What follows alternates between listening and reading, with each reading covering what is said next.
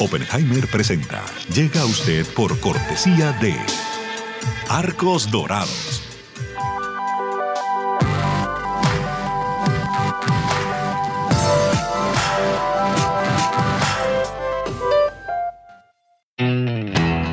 Es más que una universidad. Es vivir una experiencia única de aprendizaje. Es tu tiempo de vivir. UAD Experience.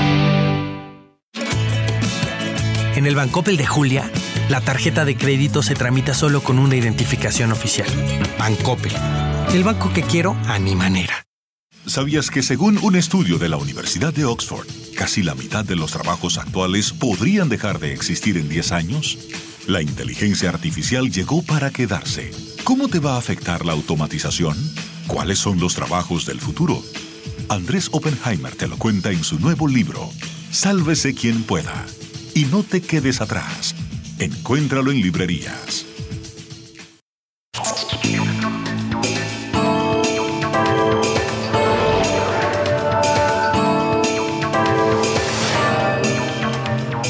Hola, ¿qué tal? Soy Andrés Oppenheimer. El nuevo presidente de Colombia, Gustavo Petro, un ex guerrillero del M-19 y ex alcalde de Bogotá, que va a ser el primer presidente de izquierda de la historia de Colombia, ya tomó sus primeras medidas.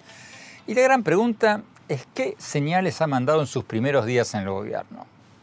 ¿Va a ser un presidente de centro izquierda o un presidente de izquierda radical, de la izquierda dura? ¿Va a ser un aliado de la dictadura de Venezuela o no tanto? Y su promesa de restablecer relaciones con Venezuela y de proponer una convención internacional que dictamine que la guerra contra las drogas ha sido un fracaso, como él mismo ha dicho, ¿va a provocar un enfrentamiento con Estados Unidos o no? Le vamos a preguntar todo eso y mucho más a la profesora Sandra Borda, una conocida politóloga de la Universidad de los Andes en Bogotá, y al ex embajador de Estados Unidos en Colombia, Kevin Whitaker. Y más tarde en el programa, en nuestro segmento habitual El Innovador de la Semana, vamos a destacar a Gustavo Muñoz. Es un emprendedor muy, pero muy interesante, porque su empresa, llamada Triciclo, tiene como objetivo eliminar la basura. Escucharon bien, quiere eliminar el concepto de la basura. Es una empresa de reciclaje y consultoría que promueve la economía circular, o sea, que las cosas se usen muchas veces para evitar la destrucción del medio ambiente. Muñoz dice que las empresas producen muchas cosas que están diseñadas específicamente para que duren poco y para que las tengamos que tirar y comprar otras nuevas. Y que entonces tenemos que crear un capitalismo responsable, combatiendo eso con nuevas estrategias. Vamos a preguntarle qué cosas concretas podemos hacer en nuestras propias casas para reducir la basura y ayudar a preservar el medio ambiente. Bueno, empecemos con la reciente asunción del mando del nuevo presidente de Colombia, Gustavo Petro. Vamos a Bogotá con la profesora Sandra Borda, profesora de Ciencias Políticas de la Universidad de los Andes. Sandra, profesora Sandra Borda, muchas gracias por estar con nosotros. Sandra, ¿cómo ves los primeros pasos de, Petro en el gobierno. Lo que dijo y hizo hasta ahora, ¿qué sugiere? ¿Sugiere que va a ser un presidente de centro izquierda o que está empezando con un discurso moderado, pero va a terminar siendo un presidente de izquierda radical? Yo creo que hay muchas señas que indican que no va a haber un movimiento tan, tan contundente hacia el centro como muchos lo habían pronosticado. Hay un movimiento bien interesante desde el momento en el que Gustavo Petro es elegido presidente hasta el momento de su inauguración, de su posición. Em, el gobierno electo empieza con un discurso de construcción de un acuerdo nacional, que sería el acuerdo que apoyaría o que, o que cementaría, digamos, el, el, gobierno a lo largo, por lo menos, de sus primeros años o de su primer año.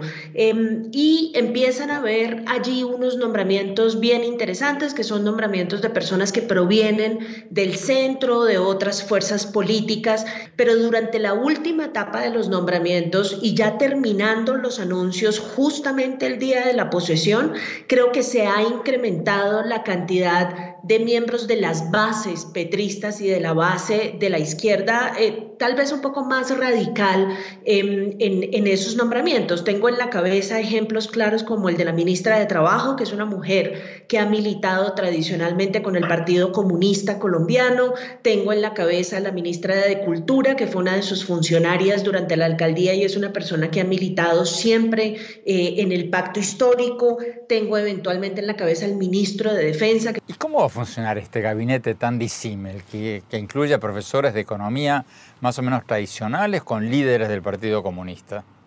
Vamos a ver, yo creo que esa es la gran prueba de fuego para Gustavo Petro. La experiencia en Bogotá como alcalde nos mostró que la relación con ese gabinete y la estabilidad de ese gabinete fue a lo menos cuestionable. Eh, hubo mucha gente que salió muy rápido de su gobierno al comienzo, eh, le costó construir consensos al interior de su propio gobierno local em, y muchos de los funcionarios que le apostaron a su candidatura a la alcaldía muy vehementemente salieron totalmente peleados con él. ¿Cuán justificados crees que son los temores de los opositores de que Petro trate de cambiar la constitución para perpetuarse en el poder, o sea, que siga el modelo chavista?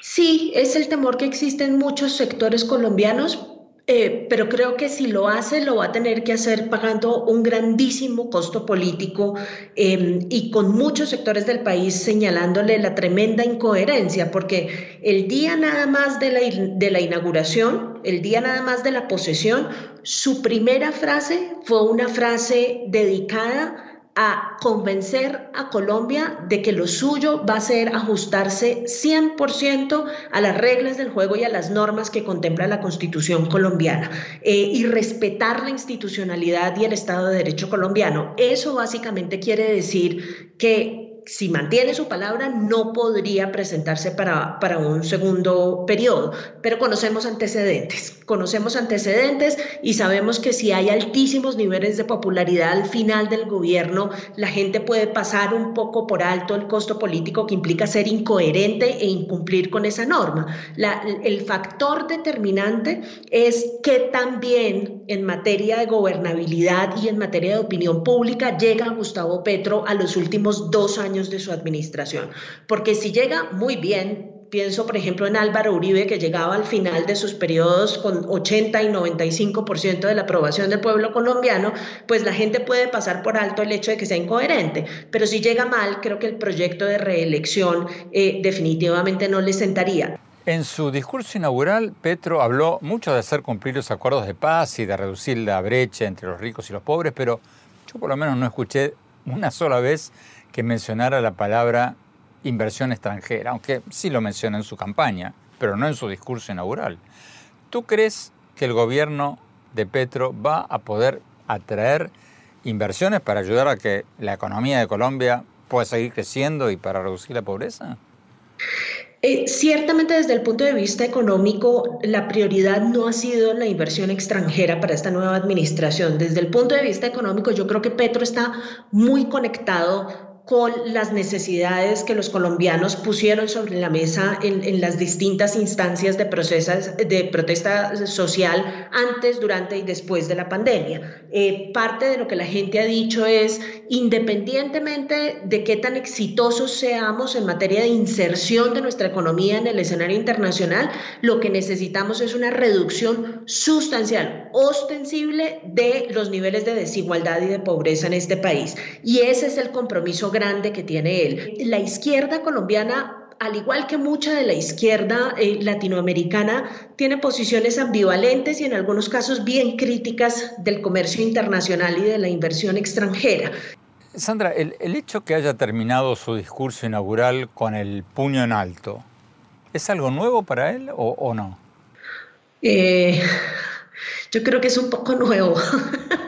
creo que es un poco nuevo, es, es, un símbolo de, para la izquierda particularmente de fuerza, de resistencia.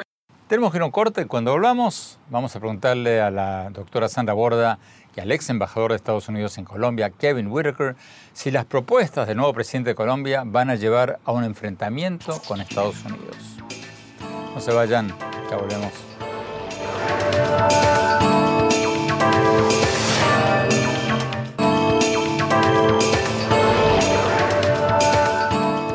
Gracias por seguir con nosotros. Estamos analizando los primeros días en el poder del presidente Gustavo Petro, el primer presidente de izquierda de la historia de Colombia.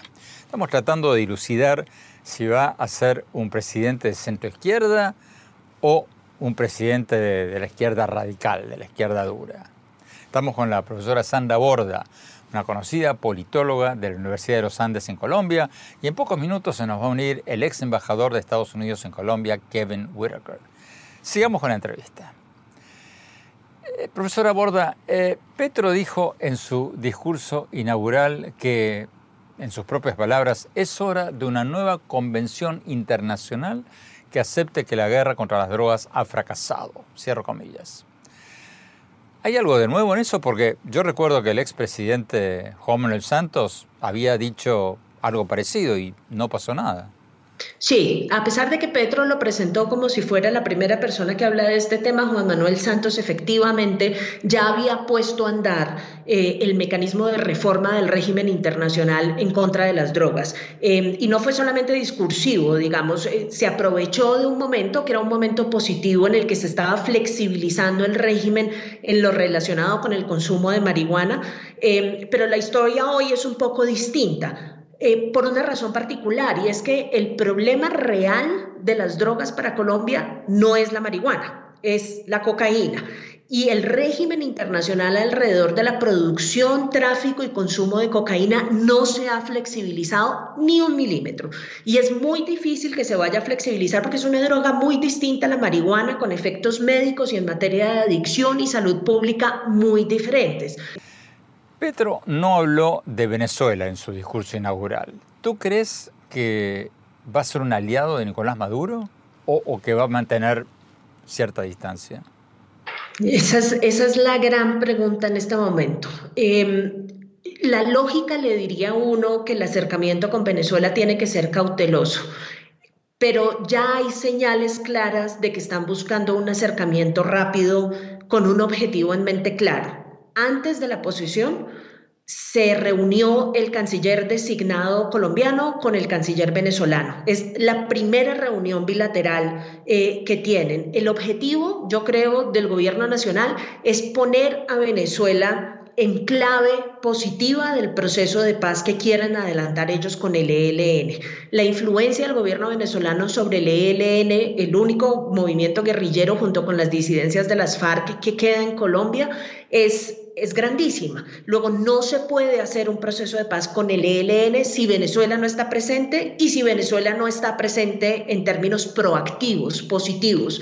Em, luego, ese acercamiento era un acercamiento que necesitaba, desde el punto de vista de ellos, hacerse rápidamente.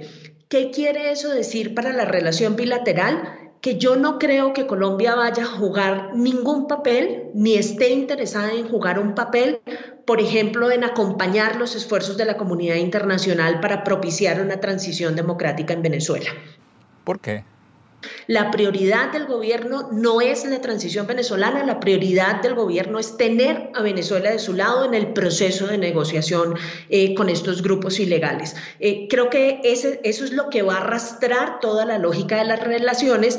Uno quisiera ser optimista y esperar que esa lógica eh, haga, haga una suerte de efecto contaminación y ayude a resolver los problemas de la frontera que son urgentísimos y que, y que solamente se han agravado por cuenta de la falta de gestión y de institucionalidad bilateral. Pero de nuevo, esa tampoco es la prioridad. La prioridad está en otro lado. Pero tú crees, por ejemplo, que el nuevo gobierno de Petro se va a abstener en el Consejo de Derechos Humanos de las Naciones Unidas cuando, cuando hablen de, de las violaciones a los derechos humanos de Venezuela? Esa es la gran pregunta, porque el gran equilibrio que ellos van a tener que mantener es el de tener una posición democrática en lo internacional, que sea coherente con su compromiso democrático en lo interno y que simultáneamente no eche a perder una actitud positiva de Venezuela en el proceso de paz con el ELN. Y eso va a requerir silencios. Bueno, Petro dijo en su discurso inaugural que va a buscar profundizar las relaciones con África y con los países árabes, pero no mencionó a Estados Unidos. ¿Tú crees que Colombia y Estados Unidos van a lograr mantener una relación más o menos buena durante el gobierno de Petro? Es bien curioso porque durante la campaña electoral Petro insistió, como parte de su movimiento hacia el centro, insistió en la necesidad de mantener y de mejorar la relación con Estados Unidos. Insistió en la necesidad de seguir pensando en Estados Unidos como uno de nuestros principales socios, no solamente comercial, sino también político. Y curiosamente en el discurso de inauguración no mencionó a Estados Unidos, tampoco mencionó a Venezuela, eh, pero sí mencionó eh, esta, esta suerte de política de mirar a los similares que está planeando implementar. Habló de un acercamiento a África, que yo creo que está motivado, entre otras cosas, por la gran participación de miembros de la comunidad afrocolombiana en su gobierno. Habló del acercamiento al mundo árabe. Eh, pero creo que lo que va a intentar hacer y debo decir que me parece que el momento político internacional es el menos propicio para hacer eso, es acercarse al llamado sur global para tratar de abrirse un poco de espacios de autonomía frente a Estados Unidos. Tristemente, este probablemente no va a ser la mejor coyuntura para abrirse esos espacios de autonomía. Profesora Sandra Borda, muchísimas gracias. Tenemos que ir a un corte. Cuando hablamos, vamos a preguntarle al ex embajador de Estados Unidos en Colombia, Kevin Whitaker, si se viene un choque de trenes inevitable entre Estados Unidos y Colombia. No se vayan, ya volvemos.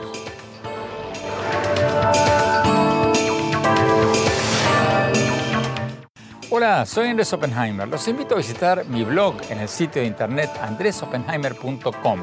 Ahí van a poder encontrar mis artículos, mis columnas y mis programas más recientes. Y si se registran ahí, les vamos a enviar por email un extracto de mi libro Sálvese quien pueda sobre cuáles son los empleos con más futuro. Te espero.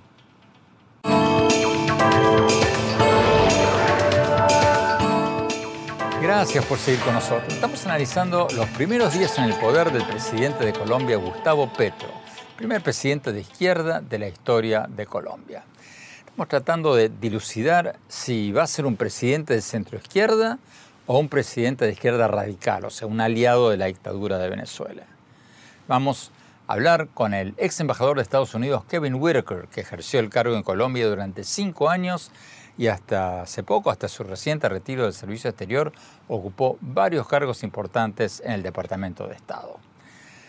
Embajador Whitaker, muchas gracias por estar con nosotros. Embajador, ¿cómo ve usted lo que dijo Petro en su discurso inaugural de que la guerra contra las drogas apoyada por Estados Unidos fue un fracaso y que él va a proponer una convención internacional para terminar con la guerra contra las drogas. Acaba la pregunta, ¿eso va a provocar una ruptura con Estados Unidos o no necesariamente? Bueno, yo, creo que no necesariamente. Mire, lo que dijo el presidente Petro durante su discurso no era mucha novedad. Él ha habido discutido eso en algunos términos igual, más o menos iguales anteriormente. Eh, para nosotros o para Estados Unidos, lo más importante es que se busque la manera de controlar el flujo de, narcóticos a Estados Unidos consecuente con las leyes de Estados Unidos. Um, y, en la manera que el gobierno de Colombia decide entrar en, en otras maneras de controlar las drogas, eso se va a tener que cuadrar en una manera bilateral. Pero por lo que se sabe hasta ahora, ¿Petro va a hacerlo de una manera que sea aceptable para Estados Unidos? hay, varios elementos de eso. Uno es lo de la erradicación. Eso ha sido un, un, herramienta fundamental en la guerra que hemos levantado por todos esos 20 años.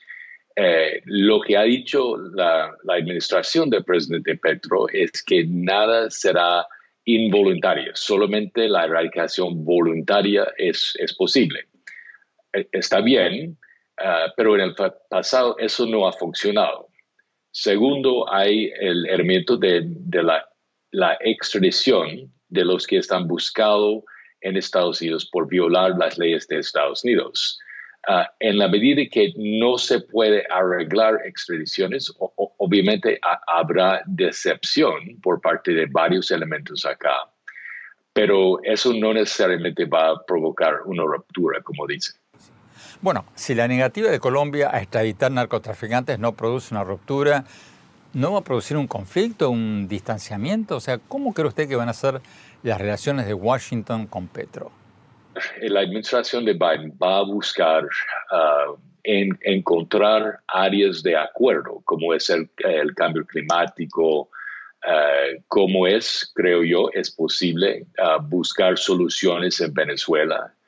La existencia en Colombia de un gobierno progresista, igual que en Argentina, que en Chile, eso puede, puede crear las circunstancias necesarias para un consenso regional en lo de la necesidad de unos cambios en Venezuela. Entonces se va a buscar otras oportunidades. En la medida que habrá conflictos y conflictos o desacuerdos, una parte de eso, Andrés, que me ha tenido un poco ah, preocupado por estoy pensando en eso, es, son las declaraciones del ministro Velázquez, quien será o es el ministro de Defensa Nacional. Él habla una y otra vez de lo que es la reforma, de encontrar la corrupción, de enfrentar violaciones de derechos humanos, etc. Lo que es completamente entendible y, es saludable, es importante. Pero lo que no ha hablado es, eh, no ha hablado acerca de lo que son las misiones principales de lo que son las fuerzas militares y la policía. Eso es decir, proveer la seguridad a la población. Y, yo creo que enfocar en estas misiones debe ser la misión número uno de cualquier ministro de defensa. Tenemos que no corte. Cuando hablamos, le vamos a preguntar al embajador Whitaker cuál es su principal temor sobre el futuro de las relaciones entre Estados Unidos y el nuevo presidente de Colombia. Y después, en nuestro segmento habitual, El Innovador de la Semana, vamos a hablar con el emprendedor que fundó una empresa para acabar con el concepto de la basura y salvar el medio ambiente. No se vayan, ya volvemos.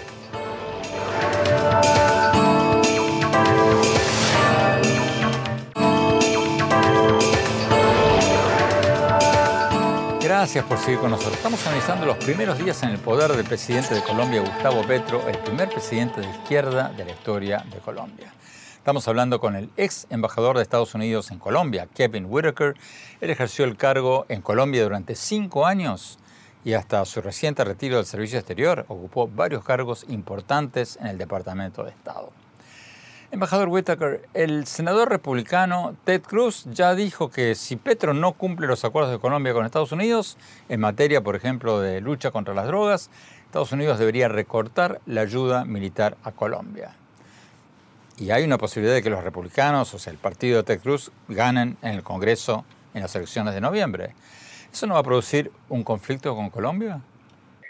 Eso será como una luz amarilla para la administración de, Petro. Mira, e, en, lo de la administración Biden, la parte ejecutiva, va, a haber mucha comprensión, va a buscar soluciones diplomáticas.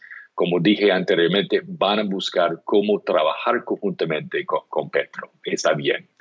Ah, pero en la medida que no se está cumpliendo con lo que son las percepciones de las necesidades en lo de la lucha contra el terrorismo, narcotráfico, crimen internacional, eso va a provocar eh, incertidumbre y, desacuerdos incluso con otros elementos como los que, mencionaste. Embajador, Petro y su vicepresidenta han sido muy críticos del acuerdo de libre comercio de Colombia con Estados Unidos. ¿Usted cree que lo van a renegociar como han sugerido varias veces? ¿Saben que para, para USTR, para el representante de comercio acá en Estados Unidos, renegociar es como una, es una bandera roja, ¿no? Es que si, uno busca renegociar, eh, hay, que hacer fila y en varios años se va, se va a, llegar a eso. Ahora bien, hay consultaciones de lado y lado de, con distintos países que toman lugar cada día. Y, y eso es, me, me parece a mí, lo que está buscando el gobierno de, presidente Petro, unas, unas consultaciones acerca del acuerdo.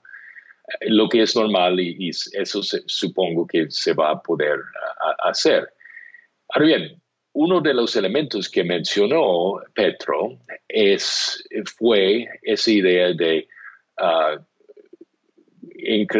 incrementar la producción de maíz en el país maíz es un mercado muy importante para los productores norteamericanos.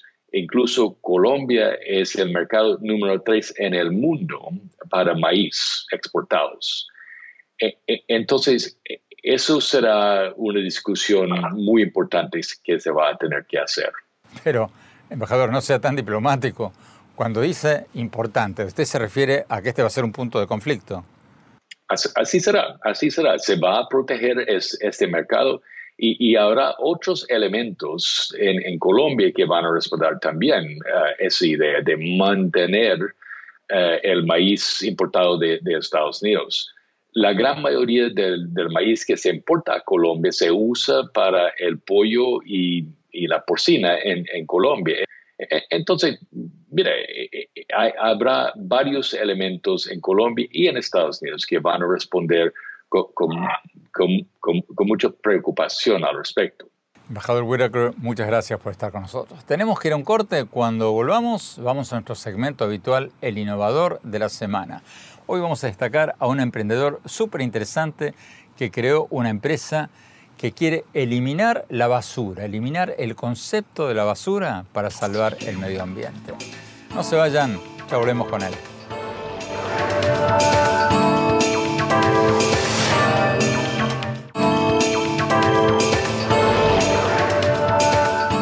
Gracias por seguir con nosotros. Vamos a nuestro segmento habitual, el innovador de la semana. Hoy vamos a destacar a Gonzalo Muñoz, el cofundador de Triciclo. Es una empresa que busca eliminar la basura. ¿Escucharon bien? Eliminar el concepto de la basura y salvar el medio ambiente. Ya están en 14 países latinoamericanos. Es una empresa de reciclaje y consultoría de basura que promueve la economía circular, o sea, que las cosas se usen muchas veces para evitar la contaminación ambiental. Muñoz dice que las empresas producen muchas cosas que están diseñadas específicamente para que duren poco, para que las tengamos que tirar y comprar nuevas. Y que entonces tenemos que crear un capitalismo responsable, combatiendo eso con nuevas estrategias como la economía circular. Vamos a preguntarle cómo funciona esto y qué cosas concretas podemos hacer en nuestras propias casas para reducir la basura. Vamos a la entrevista. El innovador de la semana es presentado por falabella.com, un nuevo punto de partida. Gonzalo Muñoz, gracias por estar con nosotros. Gonzalo, el lema de ustedes dice que queremos eliminar el concepto de la basura. ¿Cómo es eso? cómo se puede eliminar la basura? Muchas gracias Andrés por, por tenerme hoy aquí. Lo que nosotros entendemos es que la basura es un gran error de diseño en múltiples dimensiones. Me imagino que si nos está escuchando alguien de 60 años o más y se puede proyectar en el tiempo cómo era su infancia, su vida en torno a este tema de la basura hace eh, ese tiempo, bueno, se habrá dado cuenta que efectivamente mucho ha cambiado y mucho ha crecido la cantidad de basura que nosotros generamos fundamentalmente por el error de la forma, el, error del diseño del sistema como estamos consumiendo. Una lógica de hiperconsumo que desde luego lleva una hiperexigencia eh, de los recursos naturales. ¿Por qué está aumentando la basura? ¿Cuál es el principal factor? Tú probablemente viajas mucho, puede ser en autobús, puede ser en tren, puede ser en avión. ¿Cuántas veces te coloca una bandeja de alimentos al frente tuyo con una serie de pequeñas porciones de cosas que tú no pediste y no vas a usar. Ni siquiera te preguntaron. Esos elementos, piensa lo que significa, se vayan directo a la basura. Lo otro que está ocurriendo mucho es lo que se llama la obsolescencia programada, aplicado a los elementos tecnológicos, ¿no? muy aplicado a la, lógica del el teléfono celular, que se te echa a perder porque está diseñado para que dure un tiempo, para que tú lo botes y luego compres el siguiente, pero lo mismo la ropa. Lo que estamos viviendo en materia de desechos textiles a lo largo del mundo, producto de un modelo de consumo, un modelo, de compra llamado fast fashion. ¿Tú estás diciendo que las empresas a propósito hacen ropa para que se rompa o se arruina después de un tiempo? Sin lugar a dudas. Esto, mira, está, más bien descrito aún. Es uno de los primeros conceptos de obsolescencia programada. Eh, fue a principios del siglo pasado en que dos productos muy icónicos. Por un lado, las bombillas de la luz, ¿no? En distintos países de América Latina llaman las ampolletas, las bombillas, los focos. Eh, se diseñaban para que duraran Incluso hay una que está encendida en una estación de bombero más de un año, más de, de 100 años, perdón. Ha estado más de 100 años sin quemarse. El filamento era tan grueso que no se quemaba nunca.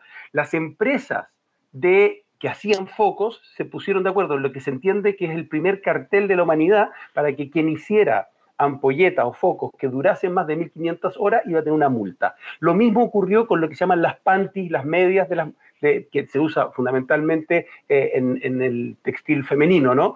Que, antes eran tan durables que hay un spot, una imagen, una foto de una, eh, una empresa que las fabricaba, que amarró dos autos para que justamente uno tirase al otro para demostrar la dureza que tenía esa prenda eh, textil. Hoy en día lo sabemos que esas prendas textiles se les pasa de repente con la uña y se pasa el punto, no sé cómo se, se dicen en los distintos países, pero son elementos que están diseñados para que se rompan rápidamente y por lo tanto se puedan comprar muchas veces.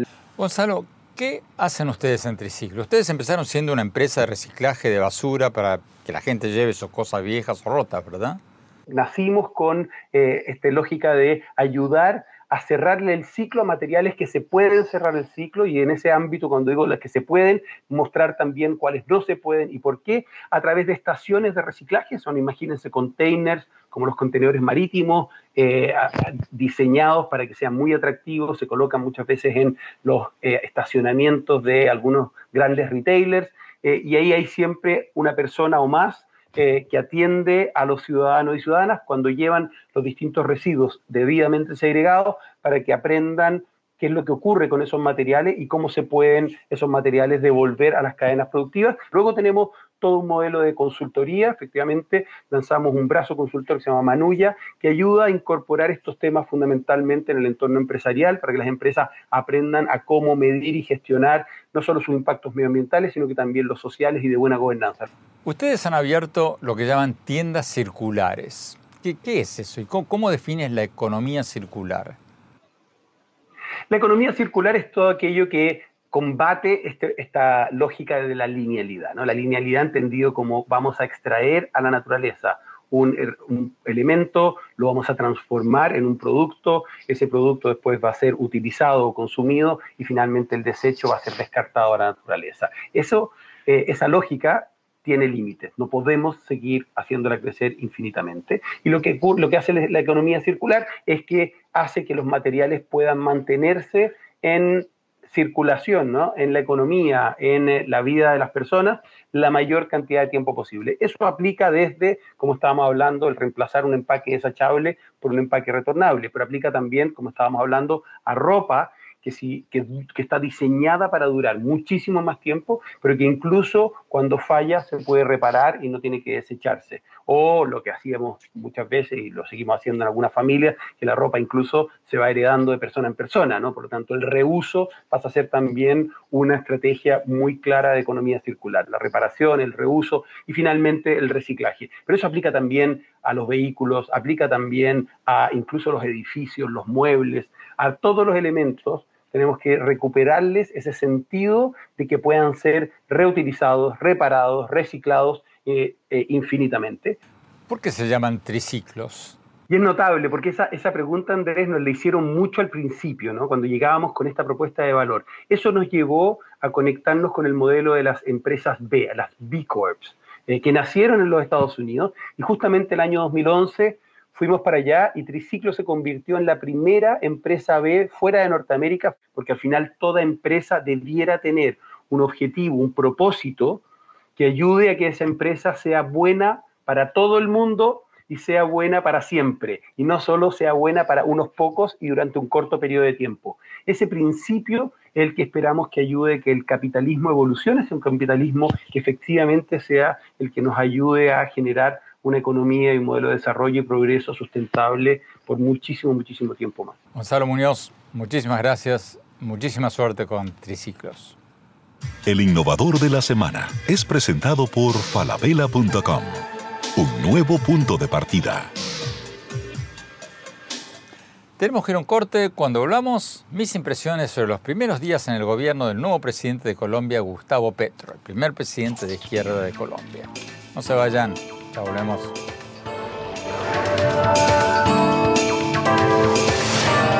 Falabella.com, la calidad la dejamos en manos de expertos. Creo que hemos encontrado el Santo Grial 3.0. Aprobado, aprobado, aprobado. ¡Uh, caracoles! Miles de marcas, miles de emprendedores, la mejor calidad. Todo lo que necesitas está en el nuevo falabella.com. Descarga la app.